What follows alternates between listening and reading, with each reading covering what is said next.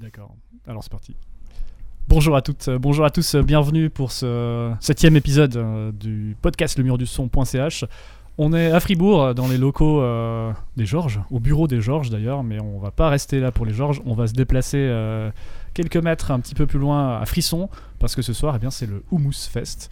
Euh, Hummus, euh, donc c'est pas un festival libanais, on est d'accord, c'est vraiment genre le label chaudefonnier qui, qui investit Frisson ce soir pour une série de concerts euh, qui s'annoncent déjà euh, très rock'n'roll, on va dire, et, et plutôt, euh, enfin, qui vont tabasser. On a une série d'invités euh, assez exceptionnels aujourd'hui, ça va être hyper bien. On va euh, recevoir Jonah qui est déjà là. Bonjour Jonah. Salut. Euh, c'est toi le grand boss Oui. voilà, donc on aura l'occasion de lui poser quelques questions, mais euh, je suis pas tout seul à la table aujourd'hui. Il y a beaucoup de monde, euh, notamment euh, Tom. Bonjour Tom. Salut. Ça va Ça va Bah oui, ça va bien et toi Oui, très bien. Ouais, on est dans ma ville. Ça va bien On est dans ta ville, on est presque, on est chez toi un peu ici. Ouais, hein. un peu, ouais.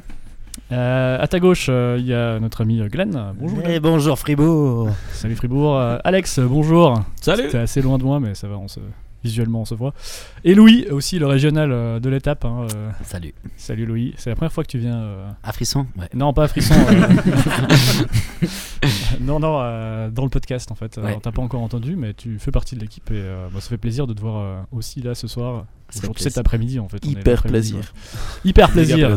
Et puis Olivier à la technique. euh, salut Olivier, qui a pas de micro. Donc euh, santé et je vous propose eh ben, qu'on se mette un petit jingle et euh, eh bien qu'on commence directement à parler un peu de cette soirée.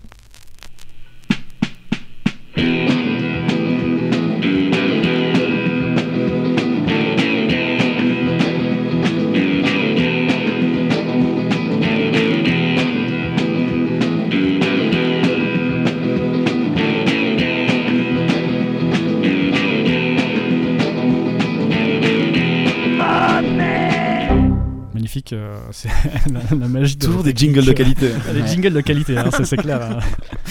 Ah non, non, mais on va les retravailler une fois. Ah non, pour l'instant, on, on va garder ce- ceux-là. Alors, on est, euh, on est le 23 novembre, euh, on est c'est samedi, euh, c'est le Hummus Fest. on va écouter ce soir plein de plein de concerts. Il y aura notamment Darius, Colguns, Emily Zoé, Louis Juncker, Horkal, Edmond Jefferson and Son et Yoja. La surprise féministe. Alors, on sait toujours pas si c'est une vraie surprise ou si c'est le nom du groupe. On, on aura peut-être l'occasion d'en discuter. On verra. ah là là. Et puis Pellon Pellon en DJ set pour, pour la fin de soirée. Euh, donc une plutôt belle soirée, j'ai envie de vous dire, euh, messieurs. Je sais pas ce que vous en pensez. C'est une excellente soirée. Excellente soirée. Excellente hein, on se réjouit, on est hyper content d'être là. Euh, on a prévu toute la journée et toute la soirée pour, pour ce houmous. Euh, Et, puis on a prévu demain matin aussi. et demain matin, oui, et même l'après-midi, je pense. Euh, on a pris le déjeuner à l'hôtel, c'est vrai. donc, on va devoir se lever à un moment donné.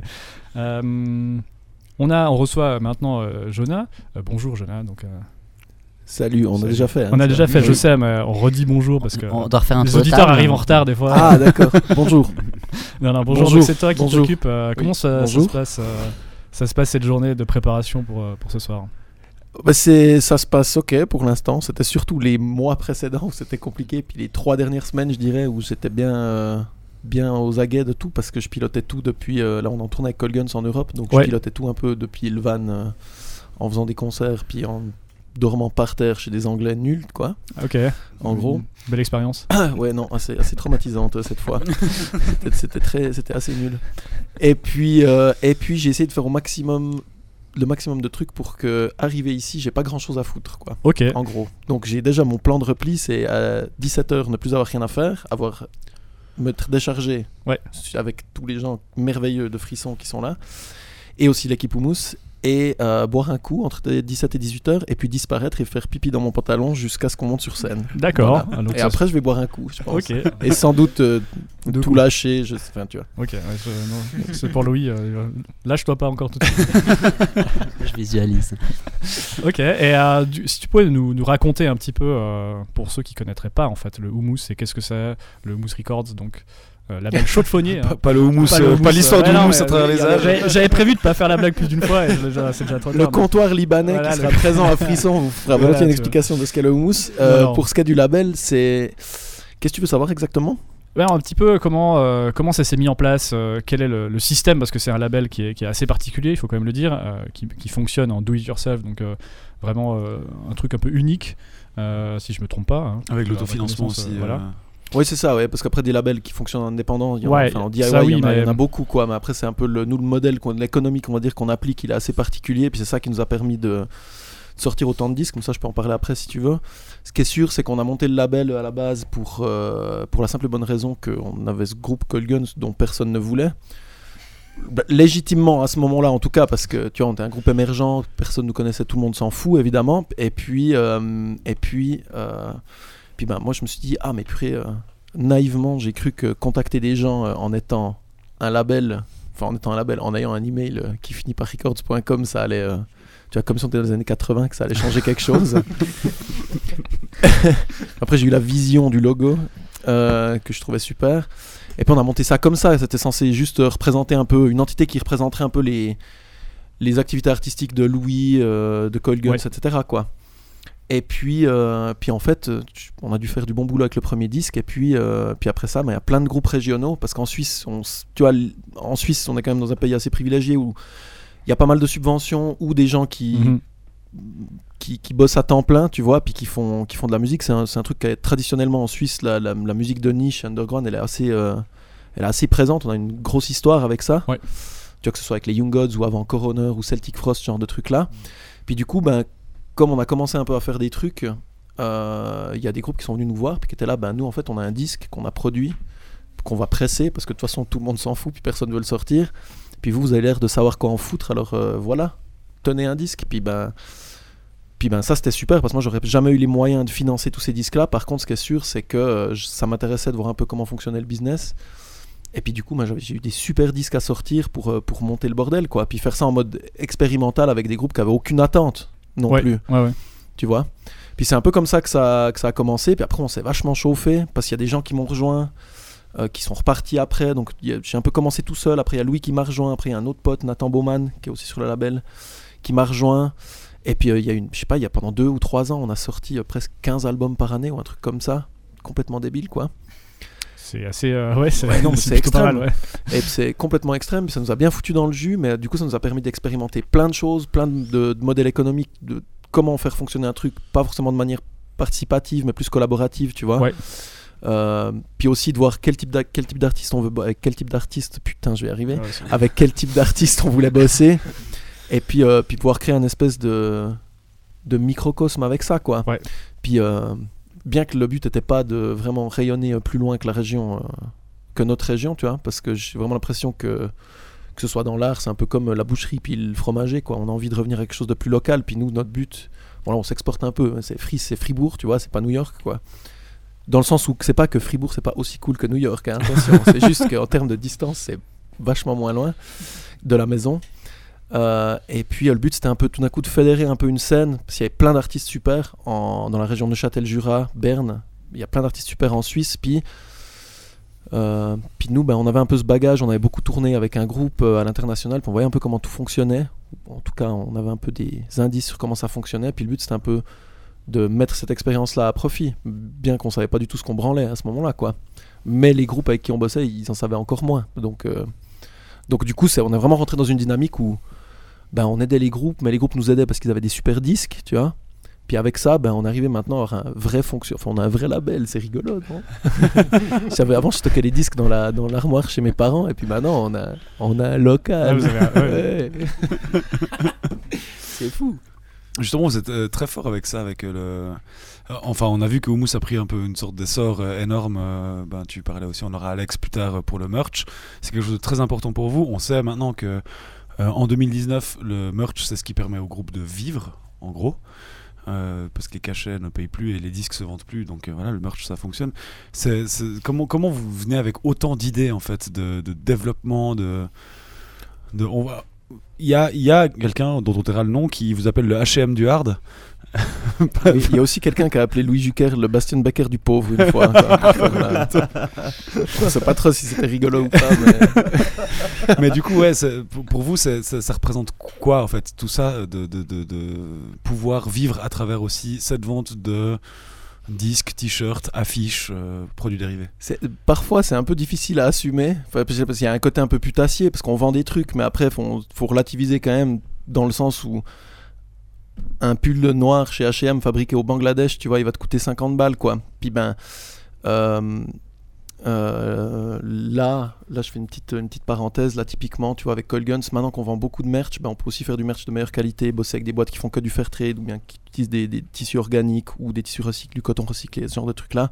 Ça, c'était un objectif depuis longtemps. On n'avait juste pas les moyens de le faire. Puis maintenant qu'on le fait, plutôt que de se dire ah ben on peut continuer à faire des t-shirts pas chers et les vendre plus cher, parce que c'est ça en fait quand on quand ton groupe il prend un peu d'ampleur, ben c'est les prix augmentent systématiquement. C'est aussi parce que l'entourage avec lequel tu travailles qui fait que ton groupe il monte, ben, ils prennent aussi plus de cuts, puis c'est un peu, il y a un peu tout ça qui rentre en ligne de compte. Mais euh, ouais, bon, très vite forcément, parce qu'on a eu l'expérience de tourner avec, euh, avec The Ocean pendant des années, on a bien vu que c'était effectivement, comme tu le dis, pas les cachets qui, qui, euh, qui finançaient vraiment le truc, c'était surtout le merch. Et puis j'aimerais dire que c'est aussi, euh, aussi pas, c'est pas illégitime que les cachets soient.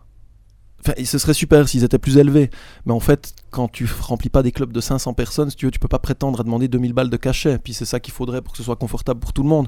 Donc nous, on s'est dit, pour que les gens continuent à nous booker, particulièrement à l'étranger, on va rester dans des cachets corrects. Ça fait, tu vois, ça fait depuis qu'on a repris euh, il y a deux ans avec Colguns qu'on est au même tarif, alors qu'on a sorti deux albums depuis. Ce qui fait que les gens continuent à nous booker, qui voient qu'il y a toujours plus de monde qui vient, mais eux, ça leur coûte pas plus cher, donc ils savent qu'ils prennent pas de risques. Puis nous, on sait qu'on vend plus de merch. Et puis euh, après, toutes les idées, tu vois, il n'y a pas vraiment, il n'y a pas de grosses, grosses idées, à part que, à part que maintenant, depuis qu'on a repris, moi, le groupe me paye pour faire des choses, des trucs. Mais en gros, je suis tout, toute ma journée, je la passe à penser comment euh, faire des choses avec Subenor. Faire de la coordination avec les différents partenaires, c'est une chose, mais aussi à me toucher le kiki. à Qu'est-ce qu'on fait avec le merch, tu vois Puis qu'est-ce qui fonctionne Est-ce que c'est mieux de presser, d'imprimer 150 t-shirts d'un truc parce que ça te revient moins cher? Mais est-ce que tu as vraiment 150 personnes qui achètent tes t-shirts Alors si c'est pas le cas, ben faut faire des nouveaux t-shirts pour que les mêmes rachètent des t-shirts, tu vois. C'est là où c'est un peu putassier, mais en fait c'est ok parce que si les gens ils décident d'acheter des t-shirts puis qu'ils nous aiment bien, ben c'est top parce que en l'occurrence ça nous aide bien. Puis après, on a aussi, euh, on a aussi, on bosse aussi avec des gens, on bosse notamment avec un management, AISA, euh, qui eux nous ont bien ouvert le cerveau sur les différentes stratégies qui étaient, euh, qui étaient à mettre en place. Mais pas de type, euh, tiens, on va faire des mugs ou des habits pour bébé ou bien des chaussettes Cold Guns, tu vois. Je- J'avoue que je rêve de faire des J'avoue que je rêve de faire des bad training. Ça, c'est mon... ça pour moi, ce sera l'apogée de la carrière. Le jour où on vend des bad training Colgan, je serais trop content. Mais sinon, tu vois, c'est des trucs aussi simples que ben, peut-être que nous, avant, on faisait beaucoup d'éditions euh, limitées. Tu vois, c'est des trucs qu'on a toujours fait. Mais euh, on, on blastait ça. Notre table de merch, elle était remplie de trucs. Puis les gens savaient pas quoi choisir. Puis après, on s'est dit, ah, mais peut-être qu'en fait, que les gens qui nous soutiennent puis qui précommandent le disque trois mois avant. Ben, peut-être qu'on pourrait faire une édition limitée d'une certaine couleur pour ces gens-là. Parce qu'en fait, à quoi ça sert qu'ils précommandent C'est pour acheter le même disque qu'ils peuvent trouver euh, à la Fnac, tu vois. Mm. Donc c'est un peu tous ces petits mécanismes qu'on a mis en place sans trop y croire parce que tu te dis que tant que t'es pas un gros groupe, ça marchera pas. Puis en fait, ces petits trucs-là, ben, je sais pas si c'est apprécié ou pas, mais en tout cas pour nous, ça fonctionne. Le fait aussi à chaque tournée de renouveler euh, le- les designs de t-shirts, déjà ça fait bosser les copains parce qu'on bosse qu'avec des copains illustrateurs qu'on peut maintenant payer correctement, tu vois. Ou avoir des trucs qui sont disponibles que en ligne, tu vois. Enfin, renouveler un peu, un peu le bordel. Puis ben, je crois qu'un euh, ce qui pose problème à pas mal de groupes, c'est souvent d'avancer l'argent. Puis c'est là aussi euh, où, maintenant, moi j'ai un peu de l'expérience en ayant sorti à peu près 75 disques, tu vois, puis en, en micromanageant un peu les, les artistes qui sortent sur le label, en les conseillant sur quel genre de merch ils doivent faire, etc. Je vois une chier de chiffres passer. Et puis comme on finance rien, il ben, faut bien que je trouve un moyen de leur dire oui, ça vaut la peine de faire ça parce que vous allez vous y retrouver. Et puis, euh, et puis c'est souvent ça le problème, c'est que tout d'un coup ils ont peur de... Parce que quand tu sors un disque, il y a beaucoup d'argent qui sort, puis quand il n'est pas encore sorti, ben, il y a beaucoup d'argent qui sort, mais il n'y a pas beaucoup d'argent qui rentre du tout, tu vois. Même si tu as des gars qui travaillent à temps plein, euh, un pressage, des t-shirts, la promo, blablabla, t'en as vite pour 10-15 000 balles. Ben moi, ce que je fais, c'est euh, que je les rassure à fond, puis que je leur fais des budgets prévisionnels où je leur dis, ben voilà, là on pète ça dans ce pressage-là, puis on fait tant de t-shirts parce que ça va coûter moins cher, puis on fait tant de design parce que ça va faire du merch pour les 6 prochains mois. Et puis en fait, avec le deal qu'on a qui est assez favorable pour les groupes, ben, je leur dis, ben moi je suis garanti que vous pouvez récupérer ça. Puis ça, ça détend tout le monde du cul très vite.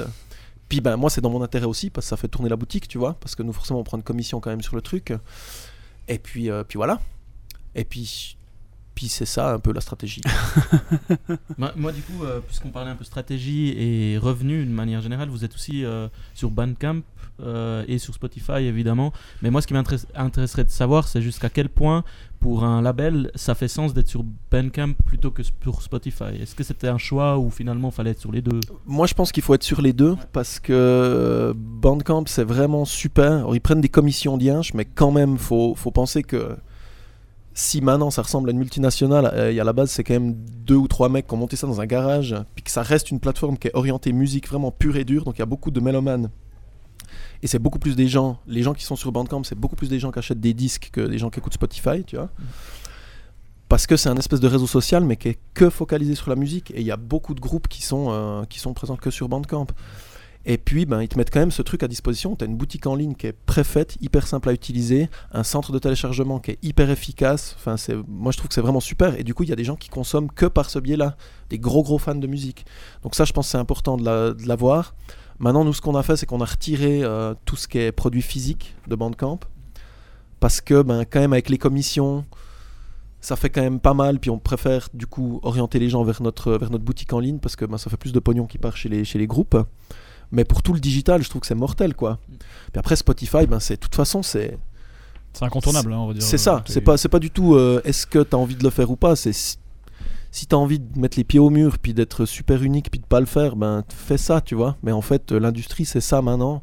Ben, je dis pas qu'il faut se prostituer, quoi. Mais c'est en l'occurrence, les mecs qui achètent des vinyles, je crois que c'est, c'est un des plus gros consommateurs de, de, de plateformes de streaming, tu vois. Ouais. Puis on se plaint qu'ils payent pas grand chose, c'est vrai, puis qu'ils se font peut-être des couilles en or. Ben, en attendant, avant, on nous donnait rien. Puis les gens, ils Mm. téléchargeaient des disques sur des sites russes, quoi. Donc, euh, donc voilà. Puis, puis pour, vous, pour parler de chiffres, euh, clairement, nous, avec l'immense catalogue qu'on a, l'immense, le gargantuesque catalogue qu'on a, gigantesque, euh, tu vois, ça nous rapporte. Là, avec le, on a un nouveau distributeur digital depuis l'année passée, parce que depuis, faut savoir que depuis l'année passée, on a des distributeurs physiques et digitaux qui, étaient, qui sont plus les mêmes. Donc, c'était vraiment la version 2.0 du label. Qu'on a un gros distributeur digital.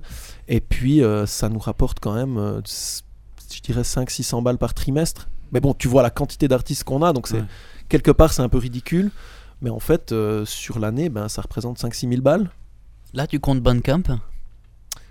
Non, là, je compte pas Bandcamp. Non, non sur Bandcamp, on est euh, plutôt à. euh, L'année passée, c'était quoi? On doit rentrer, je sais pas. si- euh, ah, Peut-être la même chose, en fait, maintenant que j'y pense, ouais.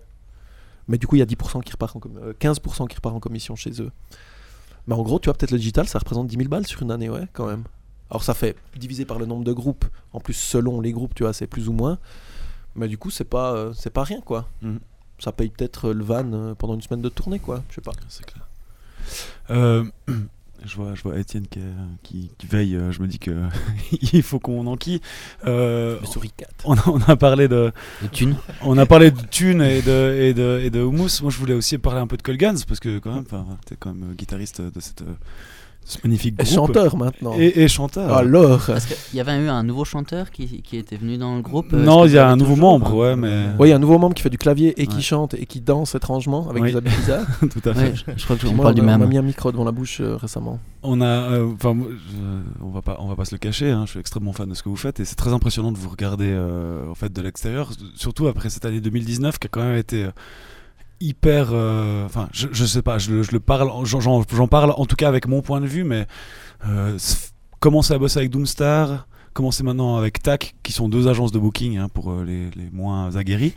Une tournée avec Cult Leader, un Roadburn, un Hellfest. Ça va? Vous Yeah C'est clair. Et en bon Suisse poli, on a même offert le petit déjeuner au Hellfest en lançant des croissants au visage d'une centaine de personnes. Oui, parce que Bah non, on tôt, avait hein. 100 croissants, il y avait beaucoup plus qu'une centaine de personnes. Mais oui, bon bah c'est évidemment de l'extérieur, ça donne ça, ça donne vachement de brillant, puis c'est pour c'est à ça que ça sert. Faut faut quand même dire qu'on a joué à 10h30 du mat au Hellfest. Ouais. Euh, ce qui est un super slot parce que c'est un slot qui te permet de prendre la température sur la hype ou pas que tu as su avec ton ben. Tu vois, si t'as 500 personnes, ben c'est de la merde. Si t'en as 4000, ce qu'est- ce qu'on a eu, ben c'est vraiment super. Mais euh, Mais euh, c'était quoi la question déjà? Euh, C'était juste savoir bah, comment, comme justement, bah, tu, pars, tu pars très bien euh, dans ce que je voulais entendre. C'est-à-dire que vous, vous, vous, vous gardez ces, ces principes de DIY, ces, ces principes de, de modestie quelque part, mais euh, il y a quand même une méga ampleur euh, que Colguns a pris cette année. Et comment vous, comment Ouais, vous alors- vivez ça, quoi? C'est faut quand même dire que oui, le DIY, tout ça. Ouais. non, oui, c'est évidemment le cas. Puis on a beaucoup fait les choses à la base parce qu'on n'avait pas le choix de les faire nous-mêmes. Mais après, c'est devenu un peu un truc manifeste, puis qui nous permet d'être en contrôle de tout et puis de faire tout comme on veut quand on veut, ce qui est quand même le propre du DIY, quoi. Après, c'est clair que quand on a repris euh, l'année passée, en 2018, euh, le but c'était pas du tout de juste faire la tournée des caves et puis de boire des bières, quoi. C'était, moi, j'étais là, bon. Enfin, j'ai emprunté pas mal d'argent à mes parents pour relancer le bordel, de l'argent de leur retraite, tu vois, qu'il fallait qu'on leur rembourse. Puis du coup, quand j'ai appelé les gars, je leur ai dit bon ben moi, c'est en fait ce que j'ai envie de faire, c'est j'ai envie que ce band il soit fat, puis pas un petit peu. Et puis, maintenant je peux le dire avec euh, toute la confiance. Euh, C'était bio, t'as t'as entendu Super. Euh, et puis euh, je leur ai dit bon ben voilà, c'est en gros, euh, je sais pas trop où ça va aller, mais euh, si vous me faites confiance, ben donnez-moi 5 ans et de votre vie. Et puis où Colgun c'est la priorité, puis on regarde où on en est dans 5 ans. Puis dans 5 ans, c'est-à-dire dans 3 ans maintenant, on aura tous gentiment 35 ans, puis ce sera un peu le moment de décider selon ce qui s'est passé si on continue à pousser le truc ou pas quoi. Mais c'est clair que pour moi, la façon dont on s'investit et puis dont le- le- les ressources que ça demande, ce, ce band là, maintenant, ben c'est pas, euh, ce serait pas suffisant là où on est maintenant. C'est-à-dire que maintenant, le circuit dans lequel on est, faire quelques cool tournées par année, quelques bons festivals, puis se gratter le cul, on peut, ça on peut le faire sans mettre nos vies à la poubelle comme on le fait maintenant, qui est pas de mettre nos vies à la poubelle, mais sans se dédier autant à ça, puis mettre nos vies personnelles de côté.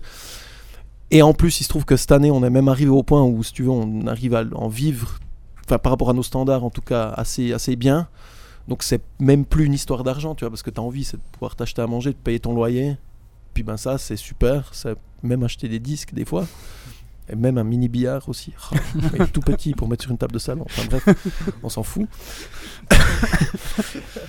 Et puis euh, donc maintenant, il y a plein d'autres choses qui rentrent en ligne de compte, puis notamment le fait que, que je crois qu'on aimerait jouer devant plus de monde, puis peut-être même jouer devant des plus jeunes aussi, qui qu'on pourrait peut-être inspirer, parce que j'ai de la peine à voir la relève du rock and roll, et je pense pas qu'on sera ceux qui vont inspirer la révolution du rock, tu vois, mais j'aimerais bien être ce genre de band où il y a un peu des gamins qui viennent puis qui ont envie de prendre une guitare après, puis de rendre un peu ce genre de musique là, je sais pas quel genre de musique on fait exactement, mais de le rendre plus accessible peut-être, ou en tout cas de- d'en rendre les, les, ces codes un peu plus lisibles, parce que je crois que personne dans le groupe a vraiment envie de, de passer le reste de sa carrière à jouer devant des fans nostalgiques de la scène hardcore des années 90, tu vois. Et c'est pas donc ça c'est une autre façon de dire qu'on aimerait élargir notre public. Et puis c'est dans ce sens-là qu'on va bosser. Et puis ben là on est pour moi euh, Watchwinders le disque qu'on vient de sortir c'est vraiment un disque de transition qu'on n'avait pas le temps de faire qu'on a dû faire. Et c'était très cool de le faire comme ça.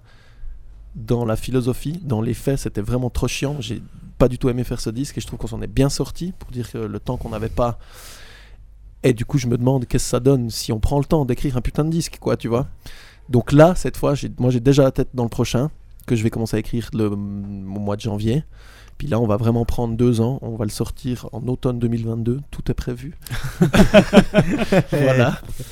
Euh, et puis essayer de pousser un max ce truc, quoi, tu vois. C'est sûr que, en tout cas, ce qui est sûr, c'est que être en Suisse, ça aide pas mal pour ça. Parce que forcément, dans un petit pays comme ça, où il y a, de nouveau, je le répète, c'est pas, moi, c'est pas un but en soi de, toucher des subventions parce que, parce que euh, au final, ce que tu aimerais, c'est que ton projet soit viable. Ce qu'on a comme chance en Suisse, c'est que quand tu as besoin d'aide vraiment, vraiment au tout début, personne t'en donne, mais en fait, je trouve que c'est pas trop mal parce qu'il faut se sortir les pouces du cul. Puis après, quand tu te rends visible, ben là, ça tombe un peu de tous les côtés, pour un moment en tout cas, ce qui te permet d'investir et puis de, de vraiment investir dans, dans, dans ta carrière, quoi, financièrement, j'entends. Puis ça, c'est vraiment un luxe, quoi. Mais il y a un moment où moi j'ai pas envie de passer ma vie à vivre au crochet de subventions tu vois. Là ça nous aide pas mal à compléter pour l'instant les choses. Puis c'est sûr que ben d'ici deux ans j'aimerais bien que ça y a un groupe de mecs qui ont 20 ans puis pas 35 tu vois. Et du coup faut vraiment qu'on sorte les pouces du cul puis qu'on écrive un putain de disque tu vois Tu dis que tu aimerais élargir euh, votre public. euh, c'est pas un peu incompatible avec euh, l'absence de compromis qui est un peu la marque de fabrique de Call Guns ben on donne peut-être l'impression qu'on veut pas faire de compromis non c'est pas vrai Si- je pense que c'est vachement plus complexe que ça parce que oui, évidemment, on n'a pas envie de, de- de remettre en cause notre intégrité, puis on va pas faire des refrains qui diront euh, miaou miaou, taper dans les mains ou je sais pas quoi, tu vois. C'était clair? C'est- c'est- J'essaie à chaque fois d'utiliser une autre image pour ça, mais ça fonctionne pas à chaque fois. J'ai pas saisi la référence. en tout cas. Euh, casser la voix, miaou. C'est pas ça, un truc comme ça. Euh, non, par contre, ce qui est sûr, c'est que je sais pas si vous avez, enfin, si vous connaissez le groupe, si vous l'avez déjà vu, ben, vous aurez bien remarqué que le seul type qui ressemble à un type qui fait vraiment du rock dans un groupe de rock, c'est moi à peu près. Puis que les autres, ils sont un peu. Et Luc aussi, le batteur. Après, Louis Donatien, il est un peu dans d'autres sphères complètement, quoi. Il se demande des fois même pourquoi il joue dans un groupe de hard. Puis Louis, ben, c'est quelqu'un qui est très, euh, très influencé par le milieu du théâtre, avec lequel il bosse beaucoup. Puis donc il a un peu ce truc euh, performatif, puis un peu ces trucs où donner les codes aux gens pour comprendre les choses et puis les inclure dans une performance, tu vois. Et puis moi j'ai l'impression que j'ai l'impression qu'il y a une carte à jouer là-dessus, en fait. Vu qu'on n'a pas vraiment de code, on n'a pas des bracelets à pic, pas de maquillage, pas de trucs, tu vois. Ou de veste à patch. Et puis, euh, et puis, mais on a des patchs par contre Ah bah voilà. bah, qui sont très jolis. Euh, et puis, euh, puis donc je pense qu'il y a un truc où il y a un challenge qui va être d'être faire de la musique assez brutiste, mais de la rendre lisible à un plus grand public. Mais il y a aussi notre musique, elle va aussi évoluer parce que si on veut jouer dans des plus grandes salles, si on veut remplir des plus grandes salles, c'est pas la question de quel genre de visite on va faire, c'est juste l'état d'esprit dans lequel on va commencer à écrire un disque, tu vois. Puis aussi pour nous, je suis, je suis pas sûr qu'on puisse faire exactement cette musique-là sous cette forme-là pendant encore 20 ans. Enfin, je veux dire, on est déjà bien pourrax maintenant, quoi. Je veux dire, le matin, imagine, il y a un temps où le matin, quand on se levait, il y a ceux qui. Tu vois, qui faisaient tomber ce qui leur restait dans le cerveau du soir d'avant, euh, les autres qui dégueulaient, et puis tout ça. Puis maintenant, euh, c'est plutôt. euh, Il y en a un qui fait du yoga, l'autre qui va courir, l'autre qui mange des fruits. Enfin, vraiment, on est nuls et vieux, quoi. Donc, du coup, ça change gentiment avec nos corps. Puis, ben, on fera pas la même musique dans 20 ans. L'idée, c'est par contre de faire en sorte que Colgun, ça devienne ce groupe qui peut faire bien ce qu'il veut. Puis que dans 20 ans, les gens qui aimaient Colgun il y a 20 ans, ben, ils suivent toujours ce truc parce qu'on aura grandi ensemble, tu vois. Waouh, c'était trop stylé! C'est beau. Merci, euh, merci Jonah pour, euh, pour cette, euh, cette, euh, cet entretien en fait euh, passionnant en tout cas. Euh, on se retrouve plus tard, on se retrouve au concert, on se retrouve à la soirée. Euh, merci à toi et bon bon mousse. Oui. Oui. oui.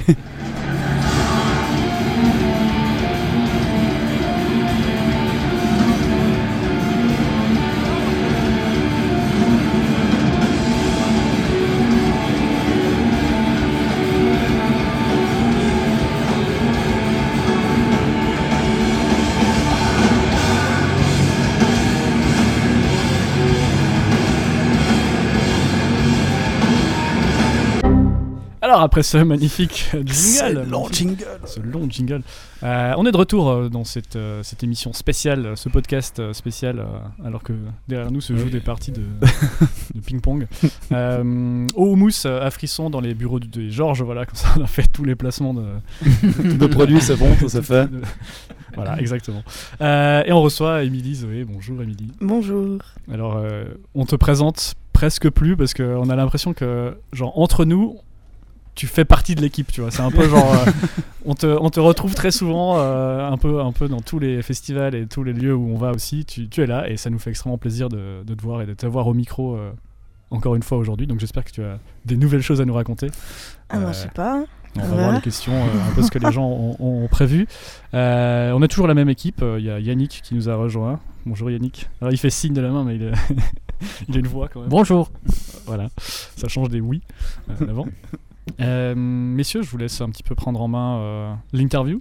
J'imagine que vous avez beaucoup de, de choses à dire. Louis peut-être ou euh, Ouais, Louis, Tom Louis, je sens. euh, oui, je sens Il est, prêt. près, il est près du micro. Là. Louis, il faut dire. tu Enfin, le vois Louis, tu, as le droit de raconter l'anecdote. euh, Bah, bah, écoute, euh, euh, je t'ai déjà pas mal posé des questions jeudi dans Voilà. un autre contexte euh, que, que, je, je- que je tairais par pudeur. Mais euh, euh, est-ce que t'es pas fatigué des interviews?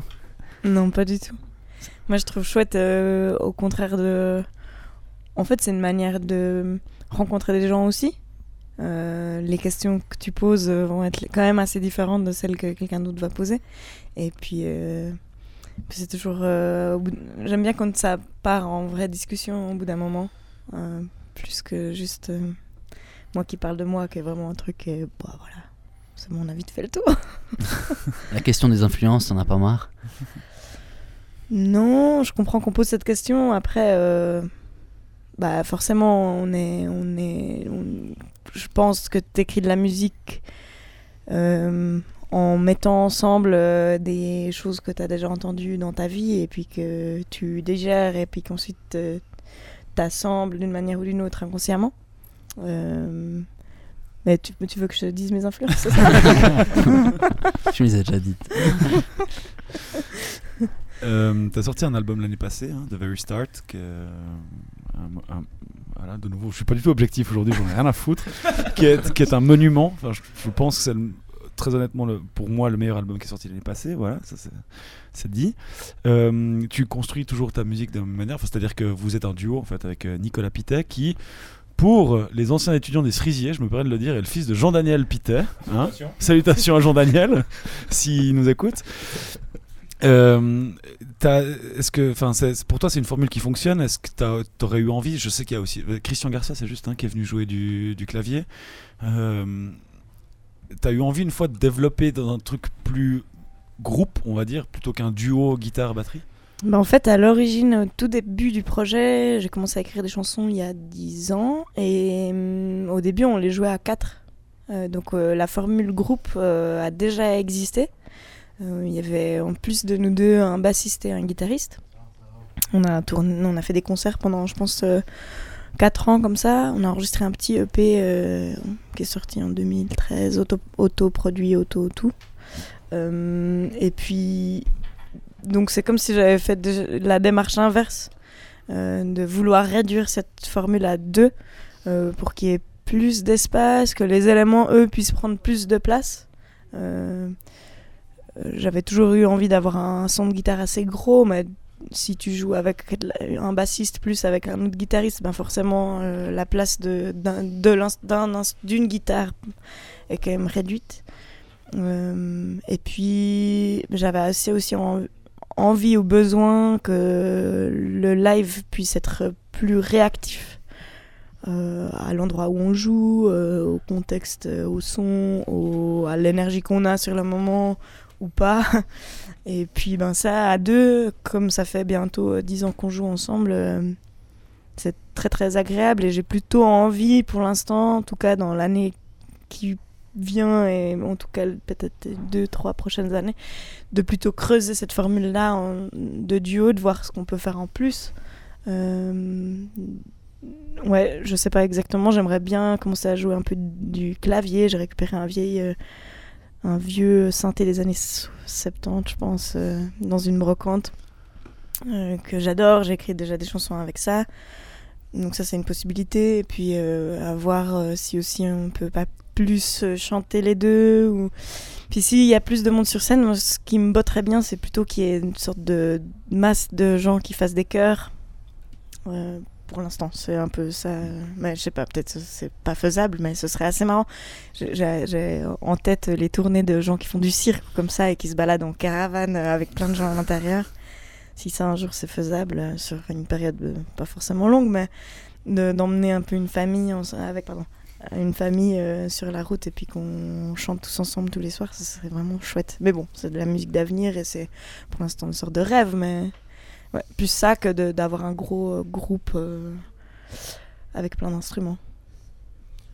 Et, et ce qu'il en est, tu- du coup, tu, tu- tu parles de cet intérêt pour les voix. Jusqu'à quel point ça pourrait aller euh, à une collaboration avec un chœur, par exemple? C'est quelque chose qui t'est passé par la tête ou pas plus que ça? Hmm. Je sais pas trop. J'ai pas pensé à un cœur existant pour Mhm. l'instant. Euh, toutes les expériences que j'ai faites euh, de ce genre de formule, ça a été plutôt des trucs euh, spontanés, euh, soit avec des amis euh, à qui j'ai envoyé une invitation comme ça et qui sont venus chanter avec nous, soit à l'occasion de concerts dans des lieux dans lesquels on est déjà allé jouer plusieurs fois. Notamment à Ébullition il y a quelques mois, deux mois. C'était vraiment chouette de pouvoir inviter les gens qui travaillent sur dans le lieu, qui font vivre le lieu, les faire venir chanter avec nous. Puis c'était. J'aime bien ce, ce truc où les gens chantent pas forcément super bien ou, ou, ont pas forcément l'habitude de le faire. Je trouve que ça crée vraiment quelque chose où, euh, où si on se dit qu'on y va à fond, on y va à fond, puis on se pose pas de questions. Euh, mais ça, c'est maintenant, je suis en train de réfléchir à la suite et, et j'aurais assez envie d'écrire des chansons qui sont écrites pour qu'il y ait des chœurs qui chantent. Et à ce moment-là, est-ce que je travaillerais avec un ensemble qui existe et puis qui ferait ça avec nous ou Je sais pas. Vraiment, dans l'idéal de l'idéal, ce que je trouverais chouette, c'est d'écrire des chansons pour différents lieux dans lesquels j'ai vécu ou où je connais des gens. euh, et puis de d'enregistrer, en tout cas pour l'enregistrement, les lives, je sais pas, on verra, mais pour l'enregistrement, de pouvoir enregistrer une chanson, la chanson des gens de la Chaux-de-Fonds, la chanson des gens de Genève, la chanson des gens de Fribourg, la chanson des gens de Neuchâtel, de Lausanne. enfin, De France aussi de France, euh, ouais. Alors, ce qui c'est drôle, parce qu'on va faire le dernier concert de l'année euh, au Havre. Ce sera un concert privé dans un salon de chez quelqu'un euh, qui est venu nous voir il y a un mois, comme ça. Qui m'a dit Eh, Vous voudriez pas finir votre tournée chez moi? J'ai dit oui. Et d'ailleurs, si t'as des. Parce qu'il est en plus, il est venu au concert avec un vinyle, euh, la, la première, premier pressage qu'on a fait de ce disque. Euh, donc il avait l'air de connaître depuis un moment. Puis, puis je dis, ouais, mais t'as des potes qui connaissent aussi ce disque. Il me dit, ouais, ouais, on est plein, on sera plein à venir voir le concert. Puis je dis, bah, alors apprenez les chansons par cœur, on, on finira, on finira l'année avec vous. donc ouais, peut-être au Havre, euh, une petite équipe euh, déjà. Euh, tu parles de musique d'avenir, euh, ça me permet de rebondir sur quelque chose que tu m'as confié récemment, parce que tu as fait la musique pour un. Enfin, tu as accompagné une projection à 2300 plans neufs cette année. Euh, C'est quoi? 2300 plans neufs, c'était un festival de, de films assez alternatif qui se déroule à la Chaux de Fonds, au Temple Allemand, sauf erreur. Ouais. Et donc, euh, donc c'était un film suédois, hein, c'est ça hein Un pigeon euh, était sur une branche et philosophait sur la vie. Un truc comme ça, ouais. Voilà, un truc de comme ça. Roy Anderson. ouais. Euh, tu veux, est-ce que tu as un projet là autour que tu pourrais nous, dont tu pourrais nous parler un petit peu euh? Ouais, alors bah, ce ciné-concert, ça a été une demande du festival qui chaque année donne une carte blanche à un artiste pour faire un ciné-concert. Donc l'artiste choisit un film qu'il a envie d'accompagner et puis compose une bande-son pour ce film. Et puis bah, moi j'avais envie de faire un film pas muet. euh, où donc il y a des dialogues et puis euh, j'ai choisi ce film où, donc, dans lequel les gens parlent suédois et euh, aussi pour lequel il y avait déjà une bande du son de la musique qui était composée. Alors j'ai fait une sorte de travail de d'édition du son du film pour garder que les dialogues. Et puis j'ai j'ai trouvé, enfin ce film m'a pas mal marqué, m'a pas mal fait réfléchir euh, sur plein de choses euh, et justement philosopher un peu sur l'existence comme euh, son titre l'indique. Et ça a été un bon axe d'écriture de chansons. J'avais vraiment envie d'écrire des chansons et pas que de la musique d'ambiance ou de un tapis musical pour des scènes comme ça. Et et pour ça, comme on venait de finir dans- de donc on venait de finir le travail d'enregistrement de ce disque The Very Start sur lequel Christian Garcia Gauch- Gaucher a travaillé en tant que producteur et puis que lui son métier principal dans la vie c'est d'écrire de la musique pour les films bah, je lui ai dit ah ben est-ce que tu aurais envie qu'on écrive ensemble? Et puis il était très motivé. Donc, euh, bah, moi, j'ai écrit des squelettes de chansons euh, de mon côté. Ensuite, on a passé dix jours à composer ensemble. C'est la première fois que vraiment j'écrivais des textes et puis de la musique, des mélodies de voix avec quelqu'un d'autre. Euh, et, euh, et donc, on a fait ce ciné-concert en mars passé. Et suite à ça, on s'est dit ah mais bah, ces chansons, elles valent la peine d'être, euh, de vivre aussi en dehors de, de ciné-concerts qui avaient eu lieu qu'une fois et qui n'avaient pas forcément de plan pour le futur. Et donc on a enregistré ça en septembre passé. Donc c'était 2018, hein, pas 2019, tout ce que je dis là. Euh, on a enregistré ça avec euh, Louis Jucker euh, dans son grenier avec mon vieil orgue de brocante, euh, des guitares désaccordées, bien désaccordées. Et, euh, mais on en a fait une sorte de bande-son alternative pour un film. On a enregistré ces morceaux plutôt à la manière d'une bande-son. Il y a plein de moments comme des sortes de d'interludes où on a, on a spatialisé la musique.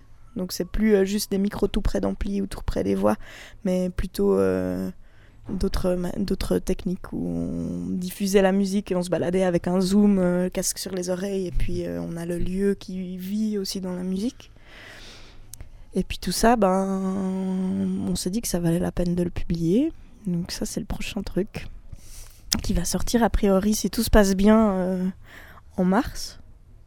Et l'idée serait de, le tourner exclusivement sous forme de ciné-concert, euh, le même ciné-concert euh, ou un peu amélioré puisqu'il y a quelques années qui sont une année qui s'est passée entre deux, Euh, le même ciné-concert qu'on a qu'on a joué à 2300 plans neufs et donc l'idée ce serait d'aller le, jouer dans des lieux pas forcément dans les clubs de rock dans lesquels on a l'habitude d'aller jouer mais plutôt peut-être des cinémas des festivals de films. Enfin on verra on est en train de, voir ce qui est possible de faire autour de ça et puis ça ça va permettre euh, aussi de faire quand même moins de dates que cette année. Et puis euh, de travailler sur le prochain disque qui est en cours d'écriture. Voilà. Si on, a mentionné la, la de fond, et je, je recadre un petit peu euh, le, le- le débat, puisqu'on est, on est là dans le cas du houmous. Du houmous euh, quelles sont un peu euh, tes relations avec, euh, avec ce label? Comment ça se passe? Qu'est-ce qui s'est- Comment est-ce que tu, tu travailles avec eux en fait? Il paraît qu'ils te forcent à emballer tes CD toi-même. Ouais, c'est aussi une envie de ma part. Euh, mais les CD eux-mêmes, non, je crois qu'on n'a pas emballé. Mais des vinyles, ouais, ouais. Mhm. Ça marche, mais non, mais ça marche mieux les vinyles là. les CD. euh, Mais non, on a fait des éditions de CD, par exemple, de Louis, euh, où je me rappelle avoir plié pendant, pendant plusieurs heures, voire plusieurs jours d'affilée des, des pochettes. Et... Ouais. ah, comme quoi. Ben, c'est un label. euh, tu voulais poser encore. tu veux- Vas-y. Ah, je vous demandais si le côté torturé de ta musique, ça venait de, de, de, de- de ces pliages de CD. Mais c'était une connerie. Ouais, C'était rigolo quand même. non, mais c'est. Bah, euh, comment ça s'est passé? Comment ça s'est passé? Bah, C'est euh, la rencontre avec Louis Duquer euh, en premier, je crois. Euh, on s'est vraiment rencontrés musicalement euh, quand il m'a dit Eh, on va faire une semaine de musique ensemble dans un endroit super qui s'appelle le Glocal dans le. Je dis Ben ouais. Et puis on a passé une semaine ensemble, il avait pris son petit enregistreur cassette et puis au final ben, on a enregistré les chansons que j'avais écrites. Et puis c'est devenu Dead End Tape qui est un disque que, qui est sorti il y a quelques années déjà, 4 ans je sais plus. Bientôt, non, 3 ans, je ne me rappelle pas des dates. Bon, enfin bref. Et puis ça, ça a été, voilà, il y avait cet enregistrement là qui n'avait pas été fait pour être un disque en fait à la base.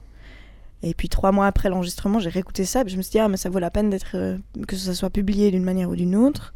Et à ce moment-là, ben, ben Louis m'a dit, ah, mais on peut voir si on peut pas le sortir chez Humus, le label, mon label, euh, enfin son label, quoi, euh, pour lequel il travaillait depuis quelques années, et puis qu'ils avaient monté en fait pour, euh, si je me rappelle bien, et si je dis pas de conneries, pour sortir leur propre musique à la base. Donc, euh, John a dû vous déjà vous expliquer ça. Hum, et puis, donc, euh, Louis a transféré ses enregistrements à Jonathan et, et lui a dit Ah ben ouais, super, je sors ça. Et ça a été le début de ma collaboration avec eux. Et donc, j'ai rencontré un peu toute cette équipe euh, à ce moment-là, donc il y a, ouais, cinq ans. Euh, et plus le temps passe, plus euh, on collabore de manière régulière et plus approfondie sur les différents disques des uns et des autres. Aussi, bah, Louis a été un grand moteur pour pas mal de choses au niveau de création artistique et enregistrement. Euh, on a fait des festivals euh, qui s'appellent Some of the Missing Ones. On en a fait trois éditions, je crois, différentes, dans des lieux différents, où on enregistre les concerts et on produit des, supports euh, sur place et les gens peuvent repartir avec les concerts qu'ils viennent de voir. Euh, puis tout ça, ben, j'ai toujours tenu à faire partie de ça, ou même je me suis jamais posé la question. Enfin, c'était un peu évident que je gravitais là autour. C'est en fait en premier lieu des amis, euh, plus que des collègues. Donc euh, on se pose pas trop de questions et puis on, on- on fait les choses parce qu'on a envie de les faire puis qu'on trouve que c'est chouette qu'il y ait ce genre de d'événements et ce genre de musique euh, qui, qui existe.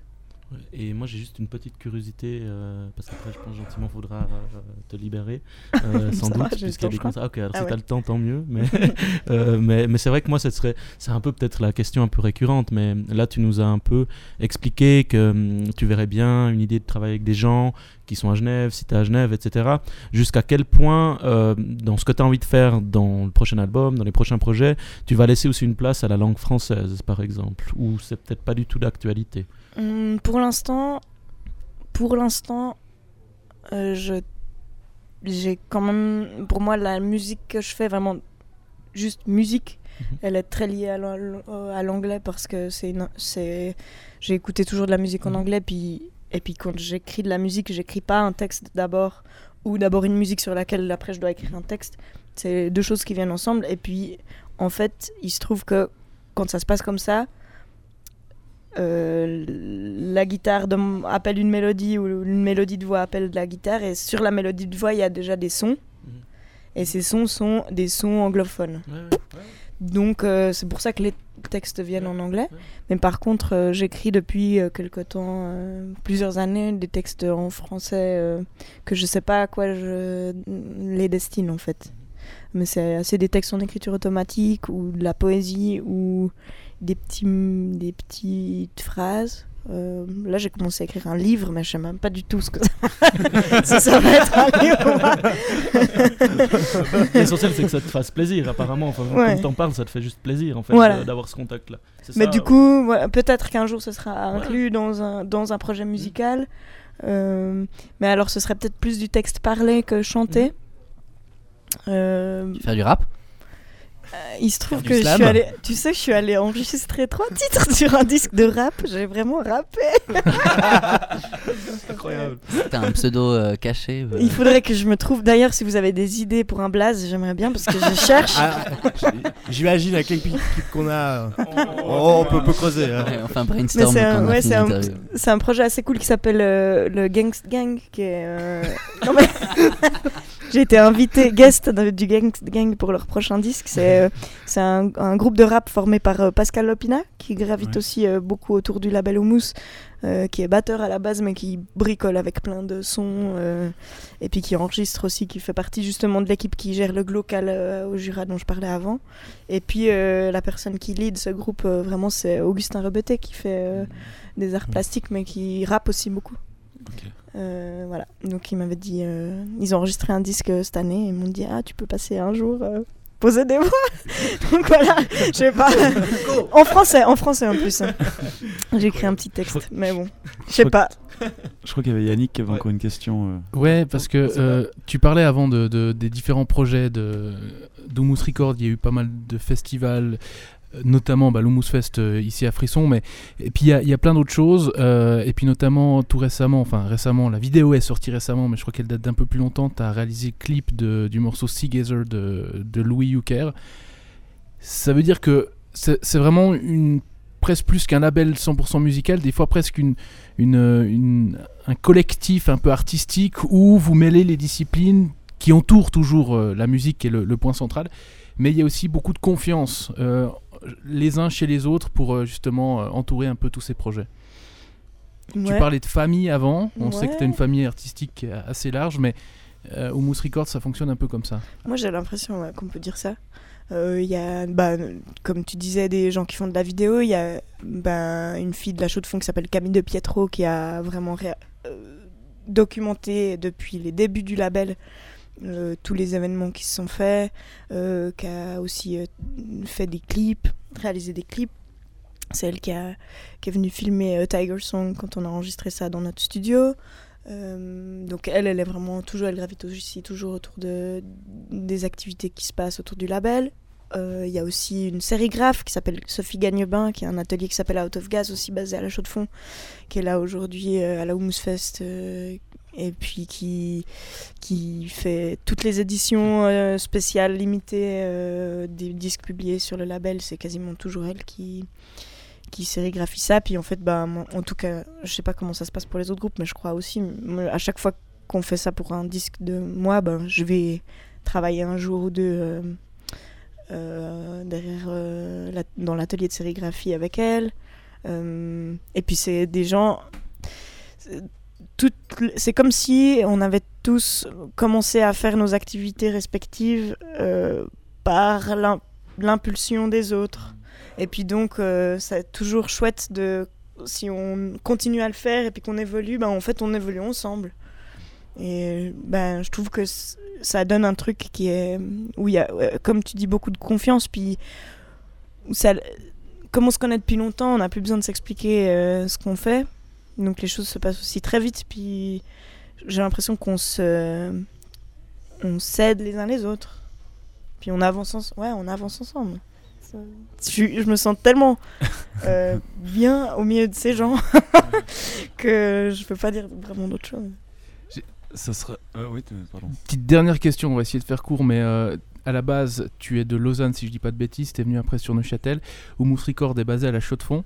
Est-ce que tu penses que le climat, enfin le climat, pas forcément la météo, mais l'ambiance qui règne à la Chaux-de-Fonds a permis aussi l'éclosion de, de ce label-là?